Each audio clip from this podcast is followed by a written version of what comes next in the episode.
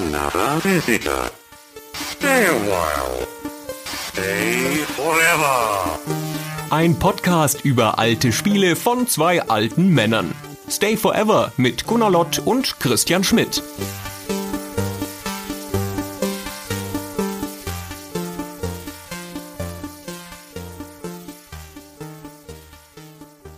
Liebe Hörerinnen und Hörer, herzlich willkommen zu einer neuen Folge Ausgefragt, dem Format, in dem wir regelmäßig auf von euch gestellte Fragen eingehen. Auch für diese Folge hatte ich die große Freude, mich durch richtig viele Mails wühlen zu können, die ihr auf unseren Aufruf hin an fabian at stayforever.de geschickt habt. Seht's mir nach, wenn ich in der Regel nicht individuell auf jede Mail antworten kann. Dafür kommen einfach zu viele rein, wenn wir so einen Aufruf für ausgefragt raushauen. Aber ihr könnt euch sicher sein, dass ich früher oder später alle Mails lese. Ich möchte mich an dieser Stelle auch mal bei allen bedanken, die uns in ihren Mails mitteilen, wie gern sie Stay Forever hören. Und das freut mich tatsächlich jedes Mal aufs Neue, wenn ich es lesen darf. Dafür auch im Namen des übrigen Stay Forever Teams vielen Dank. Und die zwei wohl bekanntesten Menschen dieses Teams sind heute natürlich auch mit mir hier. Herzlich willkommen, Christian. Hallo Fabian, danke für die Anmoderation und danke, dass du mich zuerst genannt hast. und natürlich auch herzlich willkommen, Gunnar. Hallo, danke, dass du mich an dieser besonderen Stelle genannt hast. ich habe das einfach alphabetisch sortiert. Das ist die fairste Methode an der Stelle. So ist recht. ja, seid ihr bereit für die erste Frage? Na klar. Sehr schön. Die Frage kommt von Markus. Markus fragt, morgen ist großer Erfindertag und ein fiktiver Wissenschaftler erfindet eine Sache, die aus Videospielen bekannt ist. Welche wäre das und warum hat euch genau dies in eurem Leben gefehlt? Christian. Oh, jetzt muss ich als Erster. Ich hatte drauf spekuliert, dass einer von euch beiden vor mir dran ist und sagt, ich will die Portal Gun haben aus Portal. Weil dann hätte ich ja auftrumpfen können und sagen, ja, die ist aber nix wert, wenn man nicht diese Stiefel hat, die Shelter anhat, diese, wo du unendlich tief fallen kannst. Und wenn ich irgendwas aus Portal wollte, dann doch diese Stiefel. Wobei ich auch nicht weiß, wann ich im Alltag jetzt so besonders tief runterfalle irgendwo. Aber vielleicht mache ich das dann, wenn ich die Stiefel habe. Aber das ist nicht meine Antwort. Das wäre nur meine Edge-Badge-Antwort gewesen. Eigentlich möchte ich gerne diesen Verkleinerungsstrahler aus Duke Nukem 3D haben weil das super praktisch wäre, wenn ich zum Beispiel vom Einkaufen zurückkomme und muss die Getränkekisten ins Haus tragen. Oder die Rindenmulchsäcke oder die Erdsäcke vom Gartenmarkt, weil die sind scheiße schwer. Und wenn ich die dann einfach so runter verkleinere, dass die quasi in meine Hosentasche passen, dann wäre das so ein Gewinn an Lebensqualität für mich, dass das alleine schon wert wäre. Aber Miniaturisierung ist ja eh ein großes Schlagwort. Stellt euch vor, ich fahre mit dem Auto rum, komme nach Hause, brauche keinen Parkplatz mehr, ich verkleinere das einfach, steck's in eine Streichholzschachtel, in meinen Rucksack. Oder meine Spielesammlung kann ich in der Hutschachtel lagern. Oder wenn ich den Laubhaufen im Herbst zusammengekehrt habe, dann mache ich den ganz klein und schmeiße ihn in den Nachbarsgarten rüber und dann merkt's keiner. Also das wird mein ganzes Businessmodell. Ich mache Schmitz Schrumpflager auf. Da kann mir jeder irgendwelche großen, spreurigen Sachen vorbeibringen. Ich mache sie ganz klein und lagere sie dann bei uns im Keller unten. Da ist noch Platz neben der Waschmaschine. Und das lassen mir fett bezahlen, Leute. Es ist die geniale Idee. Finde es tatsächlich nicht so schlecht. Ich habe eine Rückfrage, die ist auf deine Spielesammlung bezogen. Wie viele Spiele hast du jetzt? 9000, sowas um den Dreh. Hättest du lieber diese 9000 normal großen Spiele oder hättest du lieber 100.000 super kleine Spiele? Schwierige Frage, ne? Super Frage, Fabian. Kann man die ganz kleinen Spiele auch wieder groß machen oder sind die für immer klein? Ja, das ist doch deine Kanone, das musst du doch sagen. Also, wenn ich die mit der jederzeit wieder groß machen kann, dann hätte ich natürlich lieber 100.000, weil ich hätte ja mit denen dann auch kein Lagerungsproblem. Ja, aber wo machst du sie denn dann alle groß, wenn du sie gar nicht lagern könntest? Das ist das Problem. Ich mache ja immer nur ein einzelnes groß. Ich muss ja nicht alle auf einmal groß machen. Das ist ja der geniale Trick daran, Fabian. Ich kann ja ein einzelnes groß machen. Ja, es ist nicht so eine schlechte Antwort gewesen. Es wird relativ unangenehm werden, wenn ich gleich mit meiner Antwort um die Ecke komme. oh wow, okay. Aber vorher kommt leider noch Gunnar an die Reihe. Können wir doch mal festhalten, dass der Schrumpfstrahler aus Duke Nukem nur klein macht und nicht groß? Ja, das Dumme an dem Ding aus Duke Nukem ist, dass der ja für eine Minute oder sowas klein macht und dann wird das Zeug wieder groß. Und das ist ein bisschen ein Stock in die Speichen von meiner Idee. Ganz kleines bisschen. Scheint mir nicht so effizient durchdacht zu sein. Vor allen Dingen mit dem Auto in der Hosentasche. Ja, so, huch, es ist wieder groß geworden. Und die andere Frage, die daran anschließt, werden die Sachen dadurch auch leichter?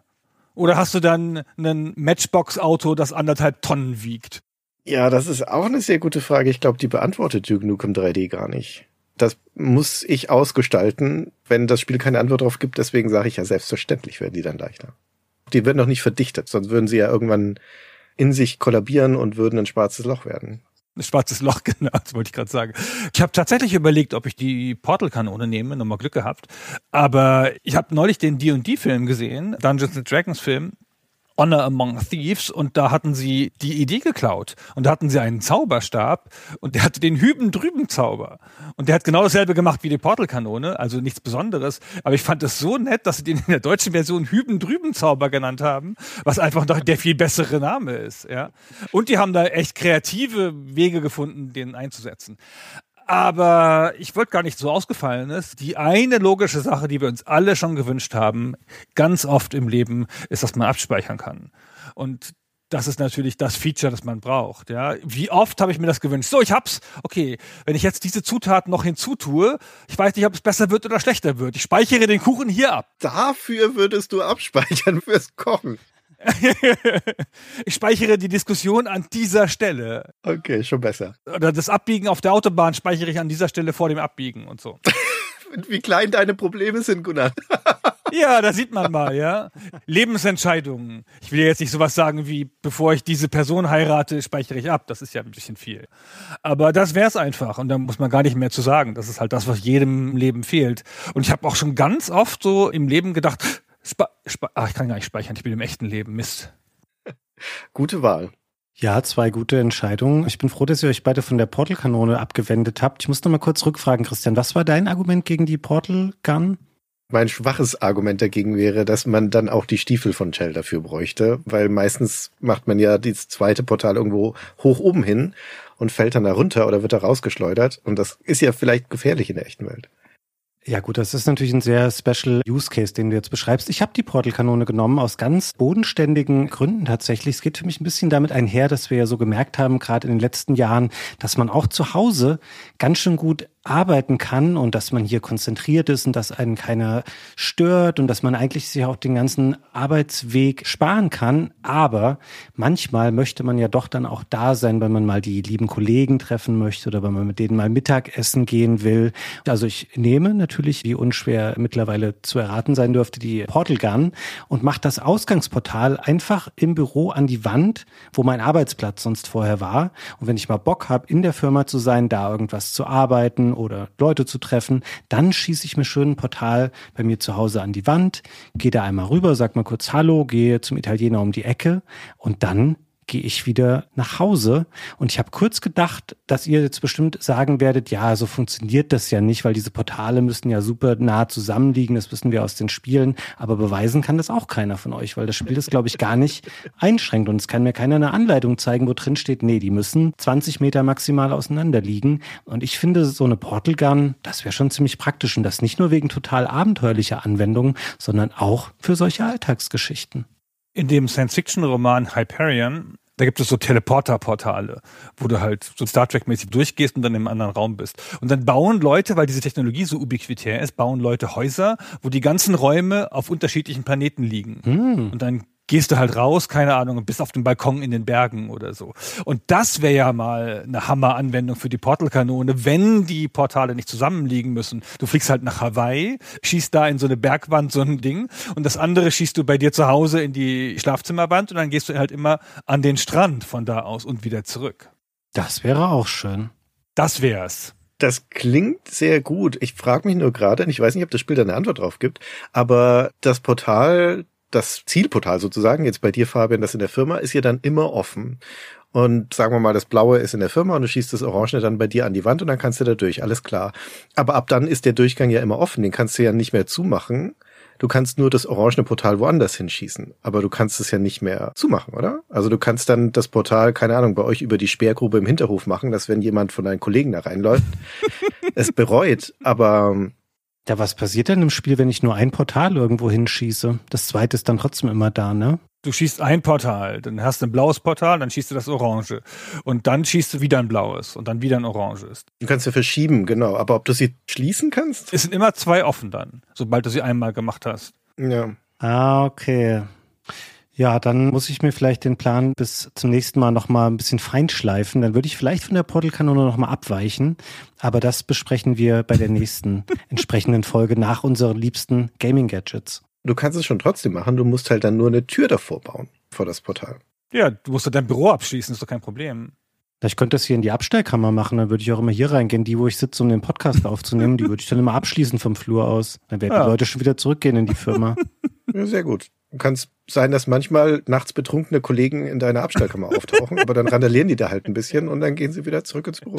Ach, das wäre schön. Sehr schön.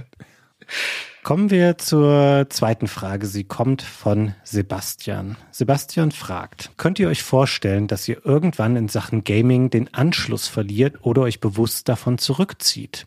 Weil es vielleicht so große Umwälzungen in der Branche oder in eurem Wesen geben könnte, dass ihr gar nicht mehr spielen wollt. Wenn ja, was müsste dafür passieren? Gunnar. Manchmal bin ich nicht so sicher, ob ich den Anschluss nicht schon verloren habe. Und bei Christian bin ich mir auch nicht so sicher. Zu Recht ja, Fabian ist derjenige von uns, der hier so am Puls der Zeit arbeitet und so. Also sagen wir mal so, ich habe echt gedacht, ich habe den Anschluss an AAA verloren als jeder noch diese ganze Ubisoft Open World Formel gut fand. Jetzt bin ich ja wieder im Mainstream mit meiner Ablehnung dieser Open World Grindy Games, aber eine Zeit lang fand das jeder gut und da dachte ich so, boah, es ist jetzt echt an mir vorbeigegangen. Das kann niemand von mir verlangen, dass ich sowas spiele.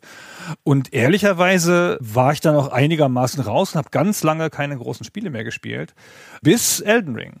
Elden Ring ist jetzt nicht das typische Mainstream-Spiel, aber seit mich dann Fabian drauf gebracht hat, dass ich unbedingt Elden Ring spielen muss, da war ich plötzlich wieder vom Gefühl her so am Puls der Zeit. Da dachte ich, jawohl, ja klar, jetzt kann ich wieder mitreden und so. Und es geht noch. Es geht ja noch. Zwei Genres, die ich hasse, Souls-Likes und Open World, vereint, wird ein gutes Spiel. Wer hätte das ahnen können? Aber das hat mich ein bisschen zurückgebracht. Aber so die größeren Entwicklungen, also dieses ganze Rennen um Grafik und noch mehr Features und noch mehr Spielsysteme in einem Spiel, da bin ich länger raus, glaube ich. Ich mag jetzt nur noch so kleine Spiele. Und die Tatsache, dass man kleine Spiele mag, hat auch ein bisschen was damit zu tun, dass die Spiele ja früher alle klein waren im Vergleich zu heute. Ja, ich glaube, die waren nicht unbedingt kleiner. Es gab ja auch früher eine Menge große Spiele. Sie waren vielleicht ein bisschen in sich geschlossener und nicht so expansiv und offen gestaltet und als Service Games und so, weil das spielt tatsächlich auch ein bisschen in meine Antwort mit rein. Also es gibt natürlich eine bestimmte Art von Spielen, die mir nicht so liegt. Also was ich gerade schon mal sagte, so Games as a Service, langlaufende Spiele, die kein echtes Ende haben, wo immer neue Wege eingeführt werden, das Spiel nochmal zu verlängern und wo man immer auch wieder Geld ausgeben kann und dann geht am besten alles nur Multiplayer und es gibt im Spiel am besten noch fünf verschiedene Währungen und es gibt Season Passes und Battle Passes oder sonst irgendwelche Pässe, die man dann noch kaufen kann. Das ist eine Art von Trend, der mir wirklich widerstrebt, aber das verleitet mir nicht die Lust am Spielen. Also bei mir ist es halt auch so, ich interessiere mich schon immer für Spiele und auch mein ganzes Berufsleben ist ja darauf aufgebaut. Und auch meine Teilnahme bei Stay Forever, die ist ja darauf begründet, dass ich Spiele gerne mag und ich kann mir tatsächlich nicht vorstellen, dass ich pauschal irgendwann sage, oh nee, jetzt bin ich da komplett raus und ich spiele nicht mehr, weil es gibt total viele Plattformen und es gibt auch super viele Arten an Spielen und zum Glück auch viele andere Wege mittlerweile abseits von AAA-Spiele zu machen. Also es gibt viele kleine Studios, es gibt solche Ein-Mann-Sensationen, die immer mal wieder rauskommen, also wo jemand für sich allein über viele Jahre ein Spiel bastelt, was dann ganz toll wird. Und das sind ja auch oft Menschen, die sich so ein bisschen gegen diese Trends der großen AAA-Spiele stemmen. Und ich glaube, solange es sowas gibt, werde ich das auch immer gut finden oder ich werde immer irgendwas finden, was ich gerne spielen will. Abseits der Spiele selber, glaube ich, auch in der Hardware. Es gibt auch dann immer mal, dass ich denke, oh wow, so ein Steam Deck, um immer auf der Couch sowas zu spielen, das finde ich toll. Oder gibt es ein 3DS oder dann gibt es ein neues Virtual Reality Headset. Also Spiele catchen mich immer wieder mit irgendwas abseits der Sachen, die es sicherlich gibt, die einem zeitweise oder längerfristig auch mal auf die Nerven gehen, weil sie nicht den eigenen Vorlieben entsprechen. Das wird mich trotzdem nicht von den Games wegbringen. Sehr gut, ich bin da ganz bei euch. Das Gaming ist ja ein super diverses Feld. Wer kann denn schon überhaupt bei allen Dingen up-to-date sein? Also die Frage, was für ein Anschluss jetzt hier gemeint ist, vermutlich so am AAA Core Gaming, aber es sind ja massenhaft andere Gaming-Segmente da draußen. Da habe ich logischerweise schon längst den Anschluss verloren. Ich war nie drin im MMO-Segment oder hatte, glaube ich, das erste Mal so als Core-Gamer das Gefühl bei der Ära der MOBAs, als League of Legends dann so richtig groß wurde und dann später mit Fortnite sowieso und sowas, dass ich den Anschluss an das verliere, was die Jugend spielt.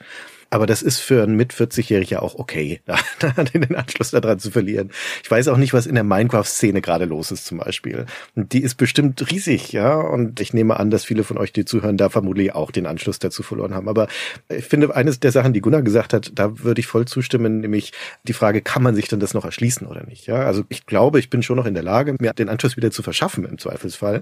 Bei manchen Dingen, bei den Core Games, weil wenn wir ehrlich sind, sind die auch nicht so kompliziert. Und bei anderen Sachen vielleicht eher nicht. Also eher ist die Frage, wo sind Bereiche des Gamings, die für mich nicht mehr unbedingt erreichbar sind, weil ich es nicht mehr möchte oder nicht mehr kann.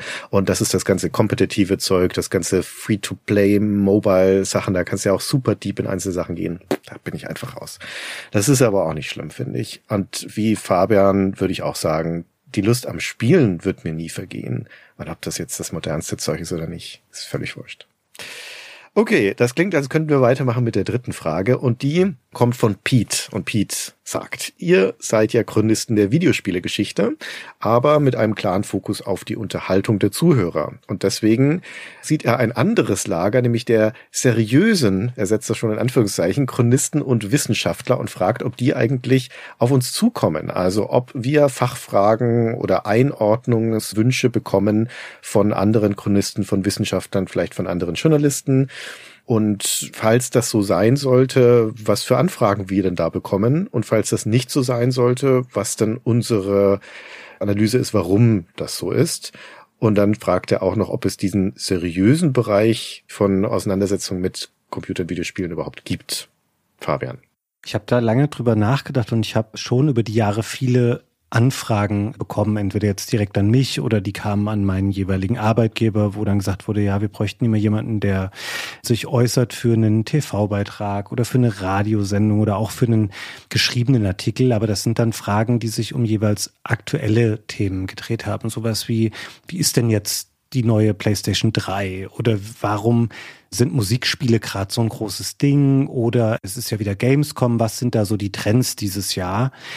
Und die Frage von Pete zielt aber eher ja wirklich auf historische Einordnung. Und da würde ich jetzt nicht sagen, dass ich groß zu dem Thema befragt wurde. Da gab es zwar auch mal einen TV-Beitrag, der sich so mit der Geschichte der Videospiele befasst hat. Da war ich mit dem Kollegen von Rocket Beans damals zu Gast. Aber das zielt dann auch eher darauf ab, dass man sagt, ja, warum sind denn Retro-Spiele so ein großes Ding? Und das geht immer so ein bisschen in die Richtung dieser ganzen nostalgischen Gefühle und hat jetzt auch nichts mit einer historischen Einordnung unbedingt zu tun. Oder ich tauche mal woanders in einem Podcast auf, wo es auch um Retro-Themen geht, aber dann werden die da auf eine ähnliche Art und Weise eigentlich wie bei uns besprochen. Und ich denke schon, wenn man mich jetzt fragen würde, mit einem seriöseren Ansatz zu einer Einordnung von bestimmten Themen, gerade was Konsolenspiele angeht oder deren Entwicklung, dann könnte ich da, glaube ich, schon was Gutes zu sagen. Ich würde aber jemandem, der jetzt ein, um das mal zu zitieren, ein seriöser Chronist sein will, eher vielleicht auch sagen, na ja, sprich nicht mit mir, der auch ein Chronist in gewisser Art und Weise ist, sondern sprich eher mit den Leuten, die an den Themen oder an den Spielen, zu denen du was wissen willst, beteiligt waren. Wir leben ja zum Glück noch in einer Zeit, wo viele dieser Menschen leben, die auch schon vor langer Zeit Spiele gemacht haben und das Medium ganz entscheidend geprägt haben. Und ich würde häufig sagen, es ist sinnvoller, mit diesen Menschen dann zu sprechen, weil das natürlich eine tolle und, wenn man Glück hat, auch sehr verlässliche Quelle sein kann und von daher sehe ich mich da gar nicht so sehr in dieser Position. Ich freue mich, wenn Leute denken, ich kann eine adäquate Einordnung zu Sachen treffen.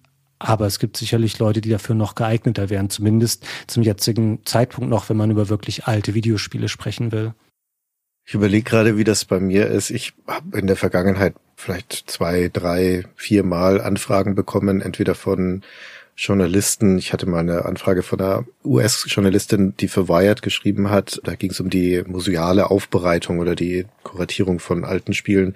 Lustigerweise kam die auf mich, weil ich einen ihrer Kollegen interviewt hatte, der bei Take-Two damals mit ihr zusammengearbeitet hat. Also es war irgendwie um zwei Ecken. Und ich habe auch ein oder zweimal schon Anfragen bekommen von Bachelor- oder Masterstudenten. Da geht's dann aber in der Regel um die GameStar und da war ich dann einfach ein Zeitzeuge, also ein unmittelbarer und war jetzt nicht gefragt in dieser Chronistenrolle. Also ich würde dazu tendieren, das als Nein zu beantworten, dass wir solche Anfragen bekommen. Und zwar, also wenn ich das mal unterteile in Wissenschaft und andere Chronisten, sage ich jetzt mal, identifiziere ich jetzt mal als Journalisten. Ich wüsste nicht genau, was Wissenschaftler eigentlich von uns wollen würden, weil die ja in erster Linie mit schriftlichen Quellen arbeiten, mit Zeitdokumenten, mit anderen Primärquellen und nicht unbedingt mit uns und ihre eigenen Einordnungen daraus ziehen. Und Journalisten auf der anderen Seite interviewen eigentlich keine Journalisten. Also das wäre eher die Ausnahme und gehen eigentlich auch wieder an die unmittelbaren Quellen, würde ich sagen. Also ich wüsste gar nicht unbedingt, was man von uns erwarten würde, wenn man da an uns rantritt. Aber wie du auch schon sagtest, Fabian, wenn man mal gefragt wird, dann eher zu aktuelleren Themen und der Retro-Bereich ist da, glaube ich, noch zu sehr Nische, auch als dass das großes Interesse auf sich zieht. Aber vielleicht irre ich mich da. Gunnar, was meinst du denn? Also wir machen ja populäres Zeug und diesen Gegensatz hat ja der Fragesteller schon ganz richtig aufgearbeitet. Also es gibt ja den großen Bereich der Game Studies, sogar in Deutschland. Ja, gibt ja auch eine Zeitschrift hier für Game Studies, die Paida, Paida. Ah, ich wollte es vorher noch nachgucken, wie sie heißt. Und die deutschen Game Studies Leute, die machen halt so ihr Zeug. Und ich habe noch nie oder ganz selten mal gehabt, dass einer von denen uns zu irgendwas gefragt hat und vor allen Dingen nicht zu einer Einordnung, weil warum auch? Ja, also wir sind ja keine Wissenschaftler und unsere Einordnungen sind logischerweise anders entstanden oder wir haben einen anderen Blick auf die Sachen. Ein einziges Mal gab es einen ganz direkten Kontakt, das war mit Hans-Jürgen Schmidt der hat seine PhD-Arbeit zum Thema transmediale Topoi, medienübergreifende Erzählwelten in seriellen Narrativen geschrieben. Und da hört man schon, dass das ein seriöser Wissenschaftler sein wird. ja. Und der hat uns doch auf die Clash of Realities eingeladen, Christian uns beide. Und dann haben wir da über Stay Forever spielt gesprochen. Richtig. Und haben so getan, als sei das eher so ein Projekt der Aufarbeitung von alten Spielen. Also ist ja beides. Stay Forever spielt ist ja das eine, sich einem alten Sujet nochmal neu zu nähern nähern und das möglicherweise frisch und so ein bisschen ganzheitlich. Aber es ist natürlich auch ein Unterhaltungsformat. Und dann haben wir den Aspekt von Stay Forever Spiel da vorgestellt auf der Clash of Realities. So, das war das einzige Mal. Und ansonsten, ich lese gar nicht viel von dem Korpus an Papers und so, den die Deutschen produzieren, aber ich komme schon häufiger mal bei der Recherche auf Studiensachen in der amerikanischen Welt, weil die ist halt einfach viel größer. Das ist ja immer mit allen Sachen so und da werden auch mal Spiele behandelt, die wir recherchieren und dann lese ich halt eben noch die Papers mit, wenn ich schon dabei bin. Jetzt fällt mir ein, Gunnar, dass wir ja unabhängig voneinander auch mal im Fernsehen waren als Experten, jeweils in Reportagen, die der Christian Schiffer gemacht hat. Vermutlich hing das auch damit zusammen, dass das halt ein guter Gelege von uns ist, der uns da eingeladen hat. Ja, und entweder du bist Chronist und dann hast du so einen einordnenden Blick oder du bist Zeitzeuge. Und in allen Fällen, wo wir befragt werden, sind wir immer nur Zeugen, oder? Wie war es damals? Was hast du gemacht? Wie waren damals die Kriege mit der BPJS und so weiter? Das zähle ich jetzt nicht als Chronistenbefragung. Nee, das ist richtig. Aber wenn da draußen Chronisten zuhören, die bisher noch nicht sich über diese Schwelle getraut haben, unsere Türen sind offen. Wir geben euch gerne Einordnungen. Was auch immer die dann wert sind. Halbgare Meinungen zu alten Rollenspielen haben wir immer zu bieten. Besonders dazu, ja. Ja gut. Die nächste Frage kommt von Eike. Der sagt, ihr drei wohnt in komplett unterschiedlichen Städten, in Hamburg, in Nürnberg und Karlsruhe. Was sollte man sich auf jeden Fall einmal angucken, wenn man die jeweiligen Städte besuchen möchte? Christian, Nürnberg. Oh, schöne Frage. Ja, Hamburg liegt mir auch am Herzen. Da bin ich sehr gespannt, was Fabian gleich empfehlen wird. Ich habe da ja auch lange gewohnt. Und bei Karlsruhe sagt man, das Beste daran sei die Nähe zu Straßburg. Aber da musst du dann was dazu sagen, Gunnar. Nürnberg. Ich betone es ja immer gerne, Nürnberg ist die einzige deutsche Großstadt mit einer Burg in der Mitte drin, mit der Kaiserburg, die allein schon sehenswert ist. Das hat eine tolle Altstadt, da kann man Führungen machen, da gibt es wunderschöne Sachen zu sehen. Es hat tolle Museen, die Klassiker halt, Verkehrsmuseum, das neue Museum ist ein Designmuseum, das Germanische Nationalmuseum und so weiter. Was auch meistens auf der Liste steht, und das ist tatsächlich auch etwas, was ich empfehlen würde, ist das Reichsparteitagsgelände. Nürnberg war ja nun Stadt der Reichsparteitage unter den Nazis und hat eine sehr dunkle und leider auch sehr reiche Geschichte des Nationalsozialismus und das ist dort im Dokuzentrum gut und eindrucksvoll aufbereitet. Man sieht auch noch diese zerfallenden Prunkbauten, die Hitler da in die Landschaft hat stehen lassen die heute weitgehend Ruinen sind. Das ist etwas, was man sich anschauen sollte, finde ich. Und auf der leichteren Seite, also gerade wenn ihr mit Kindern zum Beispiel da seid, Nürnberg hat einen sehr, sehr schönen Tiergarten, finde ich. An der Pegnitzaue unten gibt's jedes Jahr im Frühjahr und Sommer das Erfahrungsfeld zur Entfaltung der Sinne. Ist ganz toll, da mit Kindern hinzugehen.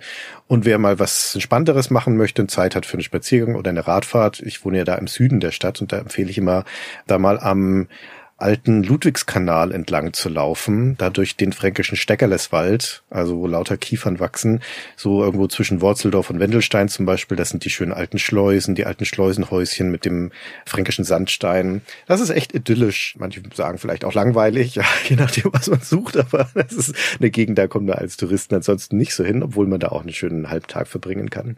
Aber das wären meine Empfehlungen für Nürnberg. Karlsruhe hast du schon ganz richtig beschrieben. Das Schöne an Karlsruhe ist, dass man schnell wieder draußen ist. Bin nicht so der ganz super Fan von Karlsruhe. Ich wohne jetzt seit zehn Jahren hier. Das hat ein sehr schönes Umland. Der Schwarzwald ist nahe.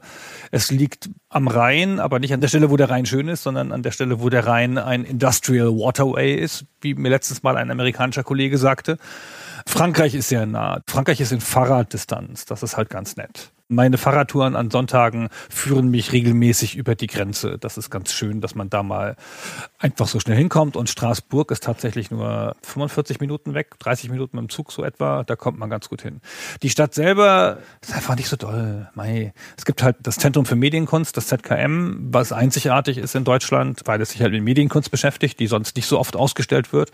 Hat sehr viele interessante, wild flackernde und leuchtende Ausstellungen. Und wir haben hier den Retro Games e.V. mit seiner sensationellen Ausstellung an alten Automaten. Und damit soll es jetzt aber auch genug sein. Fabian, sag mal was zu Hamburg.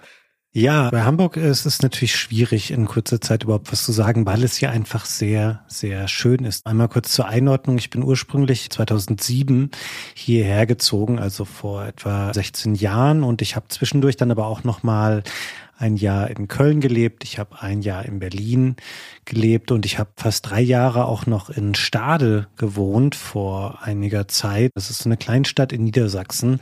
Und ich würde sagen, im direkten Vergleich ist Hamburg nicht nur die schönste dieser Städte, sondern es ist wahrscheinlich auch eine der schönsten Städte Deutschlands überhaupt. Was man sich hier anschauen sollte, hängt natürlich auch ein bisschen davon ab, wie viel Zeit man so hat. Was jetzt sehr beliebt ist und tatsächlich auch lohnenswert, ist die Elbphilharmonie. Wir Hamburger sagen gerne auch Elfi dazu. Das ist ein Konzerthaus. Jeder hat das schon mal gesehen irgendwo, auch wenn er noch nie in Hamburg war. Das hat so eine ganz zerfahrene Bauphase erlebt, hat wahnsinnig lang gedauert, ist aber auch wirklich beeindruckend geworden. Und ich habe da auch schon mal ein Konzert angeschaut. Das ist von der Akustik her wirklich ganz toll. Aber selbst wenn man sich da keine Karte für irgendwas kaufen möchte, man kann da in diesen Aussichtsplattformbereich auch einfach kostenlos rein. Und das ist tatsächlich toll, da einmal gewesen zu sein.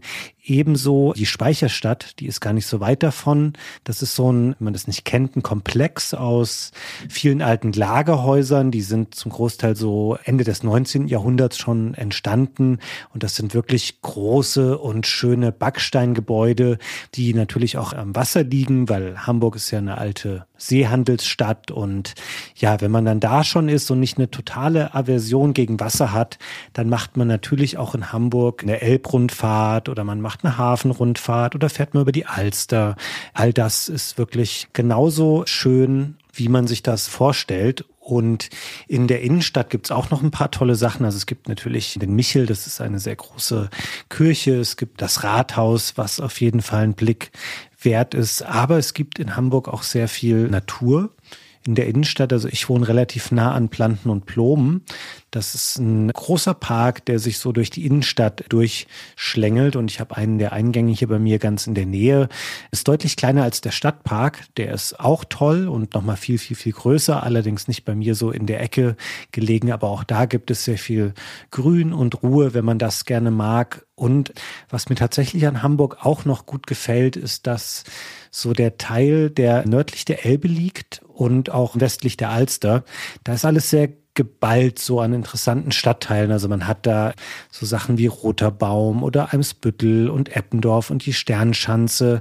Das sind alles Stadtteile, die man so fußläufig im Wesentlichen durchqueren kann. Und man denkt dann häufig nicht, dass in Hamburg irgendwie knapp zwei Millionen Menschen leben, weil man wirklich auch als Tourist, wenn man hierher kommt mit Bahn oder Flugzeug, du brauchst dir kein Auto, sondern du kannst dir ein, zwei Tage lang durch die Stadt laufen und eine ganze Menge tolle Stadtteile und Läden und Gebäude und alles Mögliche sehen. Und das finde ich wirklich toll. Ich lebe sehr gerne hier und werde hier wahrscheinlich auch noch ein paar Jahre bleiben.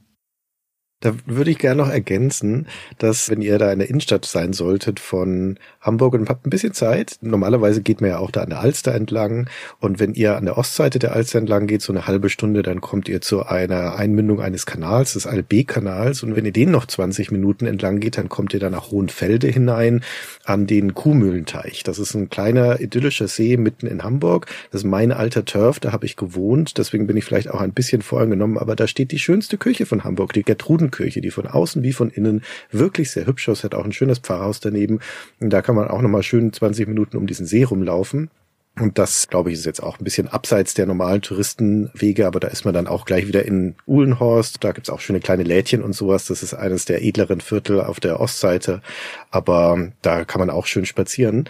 Und bei der Gelegenheit, weil Gunnar den Retro Games e.V. empfohlen hat in Karlsruhe, würde ich noch schnell hier einwerfen, dass es in Hamburg ja den Retro-Spiele-Club von unseren Kollegen von Retro Kompott gibt, vom Patrick und von Robin. Und die freuen sich immer über einen Besuch. Das ist in der Horner Landstraße. Ist jetzt nicht der allerschönste Teil von Hamburg, aber ist ja auch wurscht, weil ihr wollt ja da nicht draußen rumlaufen, sondern in dem Retro-Club von Patrick und Robin. Und die freuen sich, wie gesagt, wenn ihr vorbeiguckt. Mir ist vorher nicht aktiv aufgefallen, dass du ja das I wie ein Ü aussprichst. Das ist ja total lustig. Ich habe echt gedacht, da findest du die schönste Küche Deutschlands. Und ich so, Küche? Was denn da für eine Küche? Habe ich auch gedacht. Kirche. Kirche. Dann kommt das Pfarrhaus an der Küche und dann fiel mir auf, dass er wohl Kirche meint. Meinst du, ich muss an meiner Aussprache arbeiten?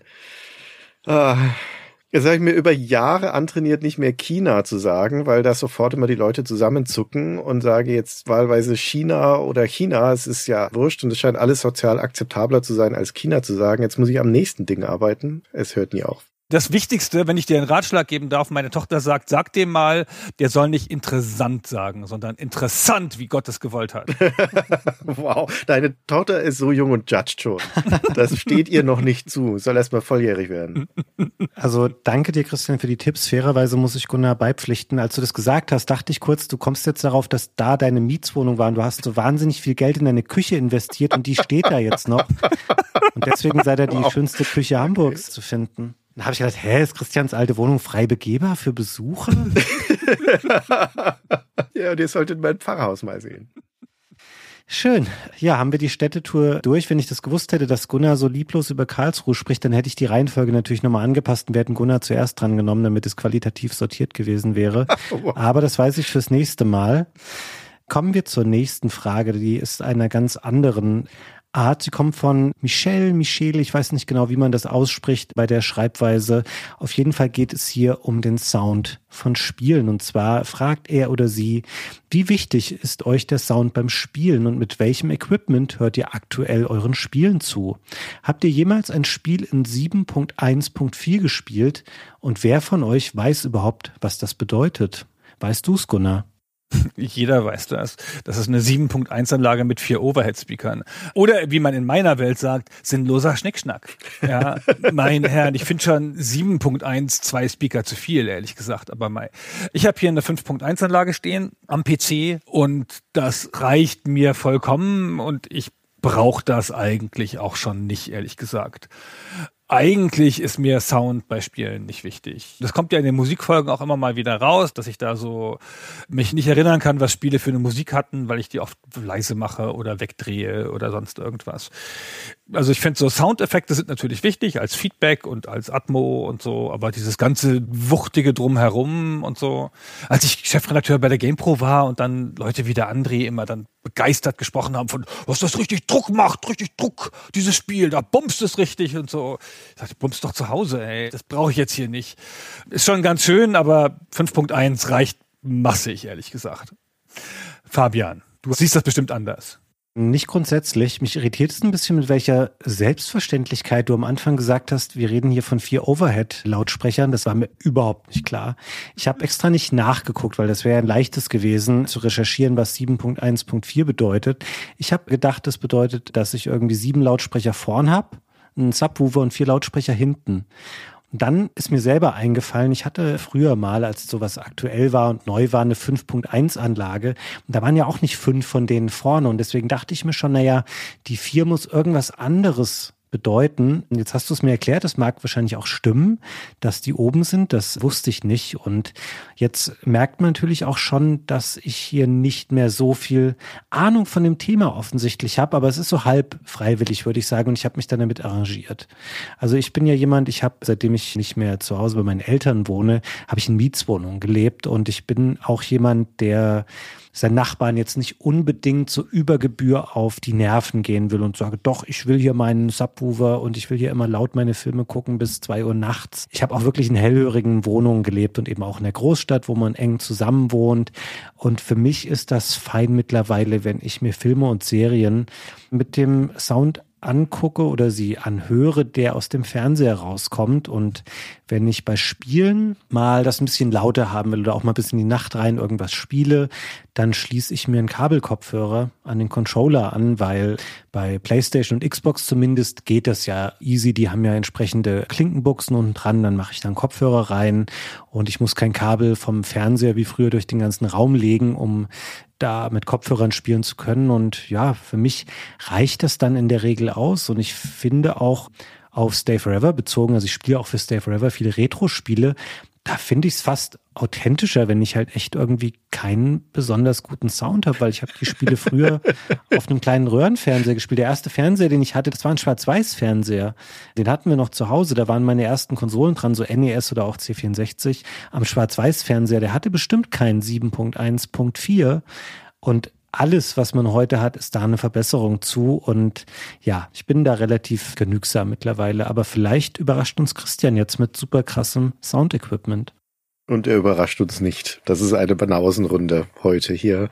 Ich habe noch nie von 7.1.4 gehört. Wenn ihr mich das gefragt hättet, ohne den Kontext zu sagen, dann hätte ich geschätzt, das ist eine Fußballausstellung, eine illegale Fußballausstellung oder mit zwölf Mann vor allen Dingen. Mit zwölf Mann, genau, ja. Oder die aktuelle Versionsnummer vom Vampire Bloodlines Fanpatch oder sowas. Und selbst mit deiner Erklärung, Gunnar, dass das vier Overhead-Lautsprecher sind, ich bin ehrlich gesagt immer noch nicht schlauer. Was heißt das denn? Was sind denn Overhead-Lautsprecher? Die hängst du an die Decke dann, oder wie? Ja, ich weiß das auch nicht genauer, aber du hast halt den Subwoofer vorne, das ist das eins, ne? Mhm. Die sieben stellst du so um dich rum und dann fehlen ja noch vier. Und ehrlich, wo sollen die hin? Die kannst du dann nur noch an die Decke tun und dann schraubst du die als so Quadrat, zwei leicht vor dir und zwei hinter dir an die Decke. Und was ist mit Sound, der von unten kommen muss? Da ist der fucking Fußboden. Marktlücke, da muss noch ein Punkt mit rein. also es sind zu viele Punkte und zu viele Lautsprecher. Das höchste der Gefühle bei mir war auch mal ein 5.1-System. Und das, was mich da am meisten genervt hat, ist der Hassel der Aufstellung und der Kabel. Also du hast dann Kabel, die durchs ganze Zimmer laufen und du musst dir irgendwie positionieren. Das war ein Quatsch. Das ist ewig her, dass ich da so ein System hatte und dann hat es in der Hälfte der Fälle nicht funktioniert und es war mir auch zu blöd, jedes Mal wieder zu testen, ob jetzt der Sound nur Stereo ist oder ob er wirklich Surround kommt und unterstützt das Spiel jetzt das oder nicht oder liegt's an mir und meistens lag es ja an mir. Und ich bin jetzt seit einigen Jahren glücklich, mit meinen Kopfhörern. Ich habe hier ein Biodynamic, ein DT880 Pro, steht drauf. Nicht, dass ich wüsste, was das bedeutet. Ich habe gerade nochmal drauf geguckt und das macht ordentlichen Sound. Ich kann damit alles hören. Ich bin zufrieden. Es reicht. Ich habe die 5.1 Anlage am PC, weil am PC ist sie leicht unterzubringen, weil da steht halt mein Schreibtisch und dann stehen da halt zwei Boxen drauf und das Subwoofer unterm Schreibtisch und die anderen beiden Boxen sind hinter mir im Spieleregal.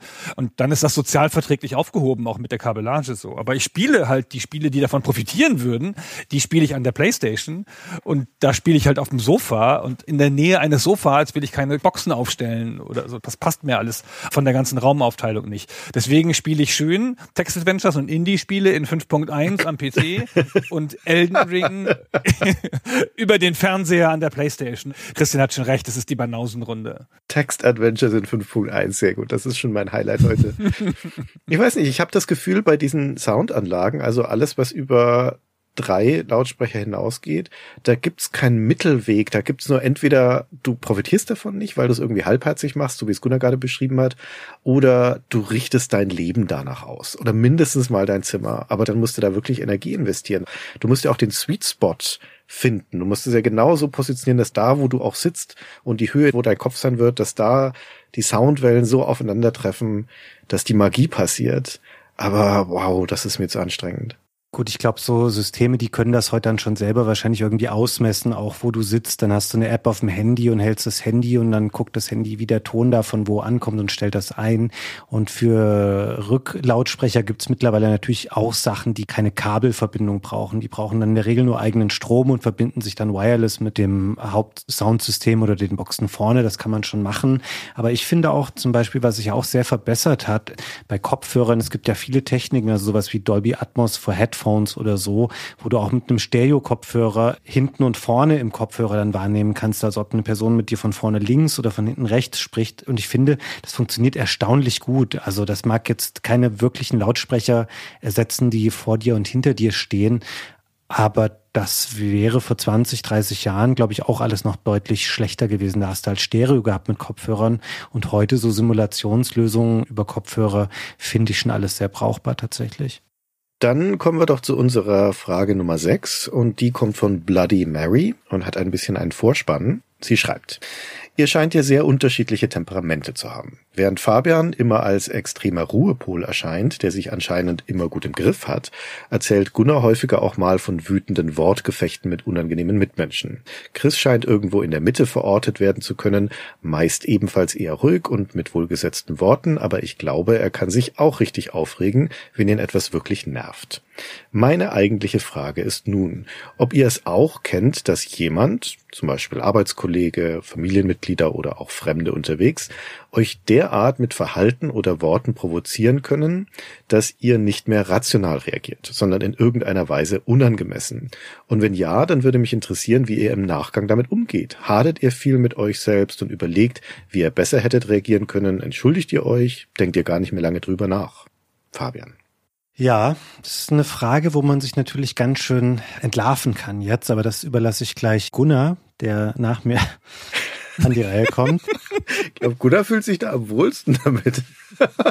Also bei mir ist es so, dass ich mich tatsächlich in der Regel von vielen Sachen nicht triggern lasse, weil ich weiß, dass es nichts bringt. Das heißt nicht, dass mich Sachen nicht aufregen, aber ich habe versucht, mir über die Jahre das so ein bisschen anzutrainieren, dass ich mich zum Beispiel nie im Internet streite. Und wenn ich da manchmal Sachen lese, denen ich jetzt nicht zustimme oder wo ich eigentlich auch widersprechen möchte, dann denke ich mir oft so, ja, das ist meine Zeit nicht wert und ich muss auch nicht unbedingt andere Leute von meiner Meinung überzeugen, weil klar, das kann ich für mich verbuchen, dass ich denke, ja, dem habe ich es aber jetzt gezeigt. Aber im schlimmsten Fall streitet man sich dann hier dann mit Leuten, die sind anonym oder auch wenn sie nicht anonym sind, kennt man sie nicht wirklich und dann geht's hin und her und am Ende ärgere ich mich dann über diesen Streit, weil ich denke, ja, die Zeit dafür hätte ich auch in was Positiveres investieren können oder ich etwas konstruktiv machen können oder herstellen können mit meiner Zeit. Und deswegen lasse ich es in der Regel bleiben. Das funktioniert aber natürlich nicht in jeder Lebenssituation. Also es gibt im Arbeitsumfeld zum Beispiel schon mal die ein oder andere Gelegenheit, wo man sich mit jemandem in die Haare kriegen kann. Und das ist mir auch passiert. Und wenn ich mich dann mal reinsteige in irgendwas, dann bin ich vor allem sehr gut darin, dass ich sehr lange und sehr wütende Mails schreiben kann. Das ist mir eine große Leidenschaft, die dann auch noch siebenmal zu lesen, vorher nochmal an jeder Ecke nochmal ein bisschen zu schleifen, so dass es besonders weh tut alles. Und ich bin in dem Moment, wo das passiert, dann noch überzeugt davon, dass das jetzt sein muss und bin dann auch emotional. Aber das hält bei mir nicht so lang vor. Und mir würde jetzt niemand einfallen, wo ich sagen würde, da ist wirklich die Erde so komplett verbrannt und man verträgt sich dann irgendwann wieder. Oder ich arrangiere mich eben damit, dass jemand anderes dann doch eine andere Meinung über eine bestimmte Sache hat und dann ist das auch okay für mich. Es betrifft mein Leben ja nicht unmittelbar oder es verschlechtert meinen leben nicht. Und dann denke ich so, ja, dann denkt das so und ich beschäftige mich mit dem, was ich gerne mag oder wovon ich überzeugt bin. Das ist eine sehr vernünftige Einstellung. Ich wünschte, da könnte ich mir eine Scheibe abschneiden von dir, Fabian. Ich kenne diese Situationen, wie Bloody Mary sie schreibt, dass man die Kontenance verliert und dass man so im Affekt reagiert. Durchaus auch. Die Menschen, die einem am nächsten stehen, die wissen ja in der Regel auch, welche Knöpfe sie drücken müssen bei einem, um einen aus der Fassung zu kriegen. Und zum Beispiel meine Frau kann das ganz hervorragend. Ich glaube, ich habe das bei Gelegenheit schon mal erzählt. Meine Frau reagiert manchmal auf Situationen oder Dinge mit Trotz. Und Trotz ist etwas, mit dem ich persönlich nicht gut umgehen kann. Ich reagiere dann mit Gegentrotz. Ja, dann trotzen wir uns da so hoch, dann eskaliert das Ganze und hinterher tut's mir dann nicht leid, weil ich denke, aber das war ja schon von Anfang an ein unangemessenes Verhalten. also warum sollte mir das leid tun? Aber wenn das in eine Eskalation geht, wo ich mich dann unangemessen verhalte oder was Falsches sage oder sowas, dann entschuldige ich mich auf jeden Fall. Allein schon deswegen, weil wir ja auch einen kleinen Sohn haben und selbst wenn er jetzt den Streit nicht mitbekommen haben sollte, er soll auf jeden Fall die Entschuldigung mitbekommen. Also er soll wissen, dass das mit dazugehört, dass wenn man sich mal daneben benommen hat, dass man dann sich aber auch entschuldigt und dass man dafür gerade steht. Und ansonsten, also ich meine, bei den Arbeitskollegen, mein letzter Chef zum Beispiel, der hat es echt geschafft, mich auf die Palme zu bringen. Und bei der Arbeit ist es schon nochmal was anderes als in der Familie, weil da ist man ja auch in der Vorbildfunktion, also stärker noch und hat Verantwortung für die Kollegen, die Mitarbeiter und sowas. Und da bin ich normalerweise sehr beherrscht. Also ich halte mich für jemanden, der als Führungskraft Entscheidungen gut abgewogen trifft, aber der sie halt dann trifft. Ja, und es gehört ja dazu dann als Führungskraft, dass du halt manchmal auch was entscheiden musst, wo du nicht die vollen Informationen hast oder nicht genau absehen kannst, worauf das hinauskommt, aber es muss halt einfach eine Entscheidung getroffen werden. Und dieser Chef hat dann diese Eigenschaft Eigenschaft, dass er mir diese Entscheidungen vorgeworfen hat, weil die gegen strategische Lichtlinien verstoßen haben, von denen ich überhaupt nichts wusste. Ja, wo er dann sagte, aber hier, das war ein Fehler, weil. Und ich sagte, okay, hättest du mir dann vielleicht mal vorher sagen müssen, aber wenn mir das jetzt als persönlich am Zeug geflickt wird damit und meine Qualifikation als Führungskraft oder als Entscheidungsträger in Frage gestellt wird, das nervt mich. Ja, und da wurde es dann auch schon mal etwas lauter. Das ist etwas, was mir normalerweise nicht passiert. Also da muss schon sehr persönlich werden.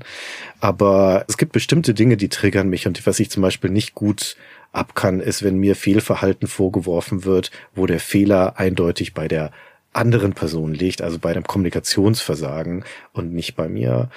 Und wie gehe ich damit um dann im Nachhinein? Normalerweise ist das Interessante, wenn ich unwirsch geworden bin oder ausgeflippt bin oder laut geworden bin in so einer Situation, was nicht häufig passiert, dann hadere ich in der Regel nicht mit mir.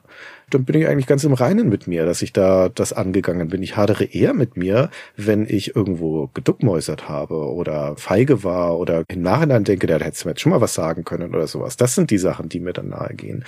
Aber auf den Tisch hauen ist eigentlich ganz okay. Ja, finde ich auch. das dachte ich mir. Erzähl, Gunnar. Ach, schwer zu sagen. Ich habe so einen cholerischen Zug und da bin ich auch nicht stolz drauf und das ist auch nicht so schön. Und das führt auch nicht immer zu konstruktiven Lösungen, komischerweise. Und ich bin schon jemand, der sich auch mal im Internet streitet oder zumindest als Twitter noch funktioniert hat, das mal gemacht hat. Ich mache das aber nicht, um den anderen zu überzeugen. Das finde ich ein Trugschluss von Fabian. Ich mache das, um den Mitlesern zu zeigen, dass dessen Meinung den ich da angreife, dass der nicht recht hat. Oder dass die nicht alleine steht und dass es eine Gegenmeinung gibt. Ich habe so ein bisschen so einen Zug von pädagogischer Gewalt, wenn ich das so sagen kann. Ich finde, wenn sich Leute so ganz offensichtlich fehlverhalten, dann muss hin und wieder mal jemand hingehen, auch wenn das gar nichts bringt, und die öffentlich bestrafen, damit die ein unangenehmes Gefühl haben. Das wird mir immer gesagt, ja Gunnar, du musst doch denen dann vermittelnd gegenübertreten und du erreichst doch diese Leute gar nicht. Die überzeugst du doch nie, wenn du denen so streithaft gegenübertritt. Aber ich will die nicht überzeugen, ich will die bestrafen. und ich weiß nicht, ob das eine schlaue Idee ist und so, aber ich finde, es kommen so viele Leute mit so einem Quatsch durch. Ich habe so einen ganz starken Sinn für Gerechtigkeit ist ja natürlich auch immer eine Frage von Bias und wann man das wahrnimmt und ob das jetzt immer das Gerechteste ist, was ich so denke, dass das Gerechteste ist. Aber wenn sich Leute so offenkundig, so aus einer Position der Stärke, schlecht verhalten gegenüber anderen, das muss nicht per se ich sein, da reagiere ich ganz schlecht drauf. Also wirklich ganz, ganz unangenehm und mit dem Willen, diese Leute zu bestrafen für ihr Fehlverhalten.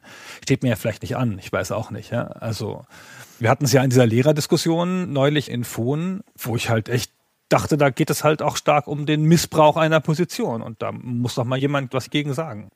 Denke dann manchmal, dass ich das bin. Ich war schon öfter in so einer Rolle. Ich weiß noch, als ich bei IDG war, Chefredakteur, und dann saß ich in dem Abteilungsleiter-Meeting von 50 Leuten im Abteilungsleiter-Meeting, ey. Was für eine absurde Firma, ja. 350 Angestellte, 50 Abteilungsleiter.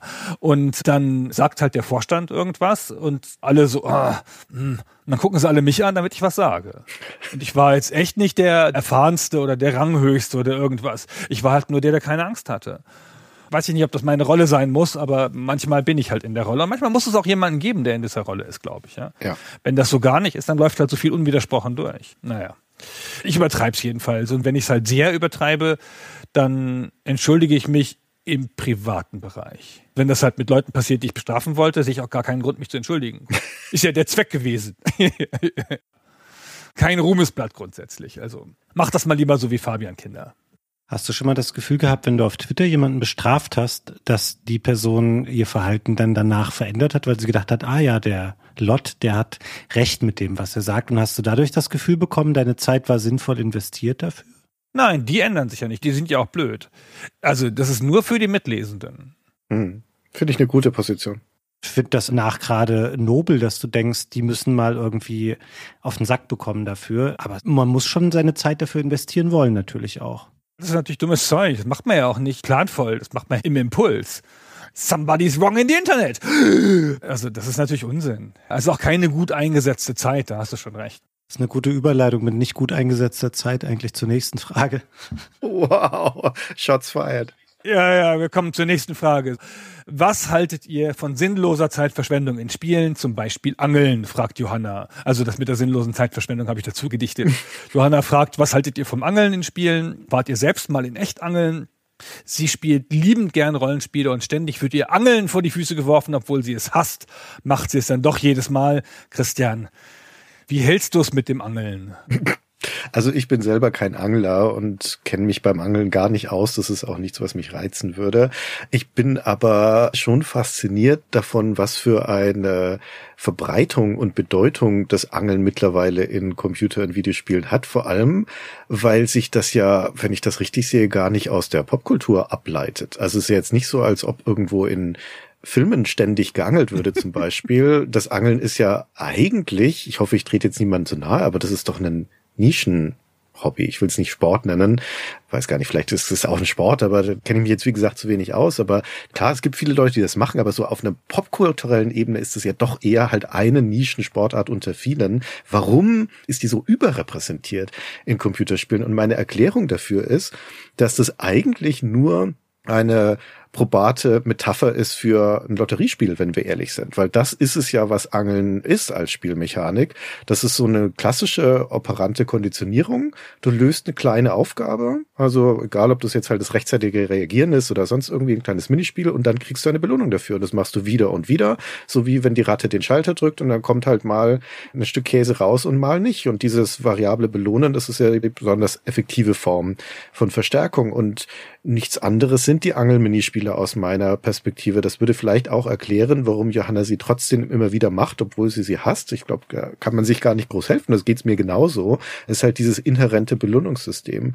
Und da ist, wie gesagt, das Angeln eigentlich nur die Verpackung dafür, die Metapher. Vielleicht kommt noch dazu, dass man es irgendwie so assoziiert mit Natur und Entspannung und Entschleunigung und das sind ja auch eigentlich ganz schöne Dinge. Aber das wäre meine Erklärung. Ich finde, das Angeln an sich hat halt eine Mechanik, die sich auf einer abstrakten Ebene total gut in Spiele übertragen lässt weil es so ein Timing hat und zum richtigen Zeitpunkt anziehen und so, so drei, vier Kleinmechaniken, ne? auswerfen, einziehen, drehen, richtigen Zeitpunkt halten. Daraus lässt sich super leicht ein Minispiel machen und dann hat halt jedes Spiel seinen Take auf dieses spezifische Minispiel. Außerdem funktioniert die Metapher ganz gut in fast allen Zusammenhängen. Die funktioniert historisch, die funktioniert noch in der Zukunft, die funktioniert die ganze Zeit überall und es ist immer eine Gegenoption für eine Nahrungsquelle. Das heißt, bei der Nahrungsquelle musst du entweder entweder jagen und das ist ja schon mal grafisch aufwendiger in dem Spiel oder insgesamt eine aufwendigere Sache oder du musst irgendwie farmen und das Angeln ist halt einfach eine zusätzliche Option, die sich sehr leicht in den meisten Spielen einführen lässt. Ich habe neulich Hades nachgeholt und als da auf einmal die Angelmechanik kam, da dachte ich, okay, jetzt reicht's. Bis hierhin und nicht weiter. Im Dungeon ist es auch ein bisschen komisch. Aber ich spiele gerade Dredge, wenn wir gerade schon über Spiele reden. Und das ist ja ein Angelspiel auf seine Art mit Horror. Und das finde ich eine sehr angenehme Grundmechanik für das Spiel. Passt ganz gut.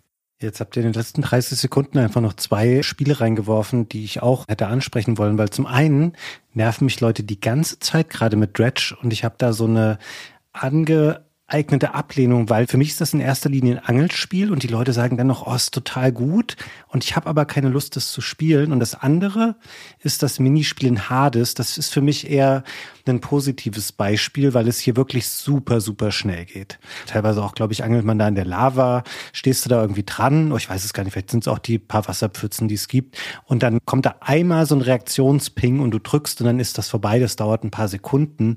Oder wir nehmen mal irgendein altes Zelda zum Beispiel. Ich glaube, das war Link's Awakening auf dem Game Boy. Da guckt man so von der Seite in so ein Wasserbecken rein, da sind ein paar Fische drin. Und dann hat man quasi den einen Wurf und das ist so wie diese Greifautomaten, die man so aus dem Urlaub früher kennt. Sowas finde ich okay, wenn das richtig schnell geht, aber Spiele dürfen das für mich nicht auswälzen oder gar komplette Angelspiele sein. Das gab es ja auch mal vor ein paar Jahren, dass es durchaus mehrere Angelspiele auf dem Markt gab und es gab auch Angelcontroller und ich fand das immer so unattraktiv. Also ich verstehe zwar, was an Angeln interessant ist. Das ist so, man kommt zur Ruhe und man ist so bei sich selbst und man kann ein bisschen nachdenken. Aber es ist dann quasi so, dass man so einen Eskapismus in Spielen einbaut, was ja auch schon so eine Art Eskapismus ist, wo man eben in andere Welten eintauchen will, aber ich möchte da auch Fortschritt machen. Und du hast eben gesagt, Christian, warum Angeln sonst so in der Popkultur nicht so vertreten ist, dass in Filmen nicht geangelt wird. Es liegt daran, dass Angeln auch immer Stillstand bedeutet. Und Filme sind kurz in der Regel und es soll vorangehen. Also in Spielen möchte ich Fortschritt haben. Es soll eine Veränderung geben und ich möchte irgendwie mich zu einem bestimmten Ziel hin bewegen und nicht alle Nase lang stehen bleiben. Am besten zwingt mich das Spiel noch dazu und sagt so, nein, jetzt muss Link hier erst drei goldene Fische aus dem und dem und dem See angeln also gerade auch bei den Rollenspielen, ich finde es ein bisschen bedrückend, wenn ich denke, das dauert eh schon 60 Stunden und dann noch sieben Stunden Angeln obendrauf, ob es jetzt freiwillig ist oder das Spiel verlangt es sogar. Also meistens turnt es mich leider eher ab, wenn es nicht gerade super, super schnell vorbei ist. Wenn keiner von euch mehr eine Ergänzung zum Thema Angeln hat, dann kommen wir auch schon zur letzten Frage für heute, die kommt von Thomas. Da geht es noch ein bisschen über unsere Persönlichkeiten, die eben schon mal ein wenig beleuchtet wurden, aber in einem ganz anderen Kontext. Es geht nämlich, und das finde ich eine sehr schöne Frage, um unser Shoppingverhalten. Wie kaufen wir Dinge des täglichen Bedarfs ein? Mit Zettel oder ohne, mit App, Excel oder ohne, alles in einem Supermarkt oder verteilt auf mehrere Läden? Kaufen wir allein ein oder mit der Familie? Kaufen wir immer das Gleiche oder nicht? Und so weiter und so fort. Und beginnen darf hier nochmal Gunnar. Ah, das ist ja eins meiner Lieblingsthemen. Also ich bin immer derjenige, der einkauft in der Familie, schon seit ewigen Zeiten. Meine Frau hasst das und da ich andere Sachen hasse, die meine Frau dafür machen muss im Haushalt, kaufe ich halt ein. Und ich habe da eine komplette Wissenschaft rausgemacht eine Zeit lang. Das System war so, dass ich mir den Laden in Sektoren eingeteilt habe, weil es mich aufgeregt hat, dass ich manchmal Sachen aufgeschrieben hatte auf der Liste, die dann erst später abzuhaken waren. Für die Gemüseabteilung einen grünen Zettel gemacht, für die dahinterliegende Käseabteilung einen blauen und so weiter und so fort. Hatte dann so sechs kleine Zettelchen, wo dann jeweils die Sachen drauf standen, die aus der jeweiligen Abteilung waren. Und die wurden dann in der richtigen Reihenfolge, so Klebezettel, auf den Handgriff vom Einkaufswagen geklebt. Und dann fuhr ich da also mit diesen sechs Klebezetteln auf dem Einkaufswagen in den Supermarkt, habe dann erstmal in der Gemüseabteilung alles, was auf dem grünen Zettel stand, gemacht, habe den grünen Zettel dann weggetan, da war dann erledigt und habe dann diese nächsten Zettel abgearbeitet. Das hat mir viel Freude gemacht, mehr als es hätte machen dürfen, ehrlich gesagt, ja. Und ich habe das erst so richtig aufgegeben, als meine Tochter alt genug war, um mit mir einkaufen zu gehen und das freiwillig zu machen. Also das ist natürlich jetzt auch nichts, was Kinder so gerne machen, aber irgendwie seit einiger Zeit gehen wir gerne zusammen einkaufen. Und jetzt ist das alles viel unformeller, weil ich kann ja nicht so mich da ausnerden, während meine Tochter dabei ist. In der Regel haben wir eine App dabei auf dem Handy und dann guckt sie da halt eben kurz drauf und dann schauen wir mal und dann laufen wir halt so wild da drin rum, wie alle anderen Leute auch. Ja, die ganze schöne Ordnung ist kaputt, aber naja, was macht man nicht alles für die Familie? Fabian, wie ist es bei dir? muss kurz noch eine Rückfrage stellen, Gunnar. Wie lange hast du das denn mit diesen verschiedenen Zetteln gemacht? Weil ich habe mich so richtig in die 80er Jahre zurückversetzt, als du das erzählt hast. Nicht lange, zehn Jahre oder so. Aber du hast das schon später auch mit einer App oder irgendwie sowas gemacht. Oder hast du immer sieben verschiedene Zettel mitgeschleppt? Ich habe immer Zettel mitgenommen, fand ich besser als die Apps, ja. Finde ich richtig gut. Bei mir ist es nicht ganz so kompliziert. Also meine Frau und ich, wir haben eine in der Cloud geteilte Notiz. Und die ist gar nicht weiter untergliedert. Da gibt's keine verschiedenen Farben und auch keine Gruppen. Da schreiben wir einfach untereinander rein, was hier im Haushalt gerade fehlt. Und wenn jemand davon was eingekauft hat, dann löscht er es da wieder runter. Und bei uns ist das so, dass wir das Glück haben, und ich weiß nicht, ob es Glück ist, wir haben sehr viele Supermärkte hier fußläufig von uns. Das ist so einer der Vorteile, die man hat, wenn man sich hier diese Innenstadtlage in der Großstadt gönnen möchte, dann hat man viele Supermärkte in der Nähe und deswegen kaufe ich auch sehr oft ein oder wir beide kaufen sehr oft ein. Ist auch was, was ich durchaus mal in der Mittagspause mache oder morgens vor der Arbeit noch, dass ich denke, oh, jetzt gehe ich mal schnell zu Markt X oder zu Markt Y rüber und hole da mal drei oder vier Sachen so ganz random, die ich so impulsmäßig auch gerade von der Liste haben möchte und wir besitzen auch kein Auto. Das heißt, wir machen nicht diesen typischen riesigen Wocheneinkauf einmal am Samstag, wo wir so das Auto, das wir nicht haben, bis unter das Dach vollladen, sondern es ist wahrscheinlich so jeden Tag kaufen wir mal dies oder das ein und ich finde es tatsächlich auch gar nicht so schlimm. Vieles andere, um das noch zu ergänzen hier zum Thema, wie wir Dinge des täglichen Bedarfs einkaufen. Wir lassen tatsächlich auch viel liefern, muss ich ganz ehrlich gestehen. Das ist ja sowas, was sich in den letzten Jahren vor allem entwickelt hat. Und gerade wenn wir jetzt mal, keine Ahnung, alle Jubeljahre laden wir mal mehr als drei Leute hierher ein und dann willst du vielleicht mal ein paar Kisten Getränke haben und dann haben wir kein Auto und dann lasse ich da auch mal fünf Kisten Getränke liefern und das Leergut dann mitnehmen. Oder ich mache auch mal größere Lebensmittelbestellungen bei einem dieser Dienste, wo dann so ein armer Fahrradkurier ankommt und ich weiß, dass das nicht der tollste Job für die ist, aber dafür gebe ich dann auch immer viel Trinkgeld und ich laufe den Leuten auch mal im Treppenhaus entgegen und es geht hier einfach wirklich schneller. Also die können das schneller liefern, als ich persönlich zu dem sehr nahen Supermarkt hingelaufen wäre, sind die trotzdem einfach viel schneller hier. Und ja, das ist so unsere ganze Mischung, was das Thema Einkaufen angeht. Christian. Entschuldigung, ich möchte noch ergänzen, dass ich nur einmal die Woche einkaufe. Dass ich natürlich nicht mit sieben Zetteln für drei Teilchen einmal im Supermarkt reinlaufe, sondern dass es ein Wocheneinkauf ist. Den ich mit meinem Lastenrad mache, natürlich. Ökonazi, der ich bin. Christian, jetzt aber. Hey, ich fühle mich gerade alt. Ich bin vor dieser Frage von Thomas und euren Antworten überhaupt nicht auf die Idee gekommen, dass man eine App benutzen könnte für seine Einkaufsliste. Ich mache das noch mit Stift und Zettel, ganz old school. Aber ich überlege auch gerade, während euren Antworten habe ich versucht, mir vorzustellen, wenn ich so durch unseren Supermarkt gehe, sehe ich da Leute, die auf ihr Handy gucken. Und mir ist das noch nie aufgefallen, aber ich bin mir sicher, wenn ich jetzt das nächste Mal einkaufen gehe, werde ich links und rechts die Leute sehen, die auf ihr Handy schauen. Und dann werde ich mir noch älter vorkommen. Was hast du denn gedacht, was die Leute mit ihren Handys da machen? Glaubst du, die haben so eine Automap vom Supermarkt da drauf? die lassen das in der Hosentasche. Warum sollte man auch beim Einkaufen, hat man eh schon alle Hände voll. Warum sollte man da auch noch die ganze Zeit auf sein Telefon gucken? Ich habe es die ganze Zeit in der Hand, um den Zettel zu kontrollieren und das, was ich eingesammelt habe, lösche ich sofort aus der Liste raus. Also es klingt super effizient. Normalerweise mag ich ja sowas. Vielleicht muss ich da einfach mein Leben nochmal überdenken, grundsätzlich.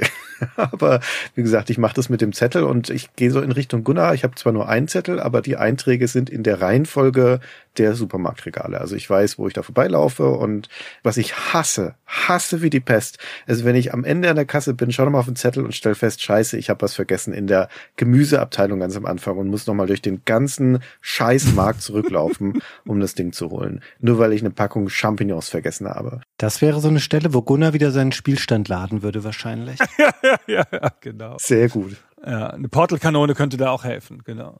Also unser großer Wocheneinkauf ist am Samstag und das mache ich mit dem Sohnemann zusammen. Da steigen wir beide ins Auto, Umweltterroristen, die wir sind, und fahren dann zum Supermarkt und arbeiten da unsere Liste ab. Wobei unser erster Weg führt uns gar nicht in den Supermarkt, sondern eine der schönen Sachen, die wir hier haben, deswegen ist es auch der Samstag, ist, dass bei uns in der Siedlung ein Wochenmarkt ist.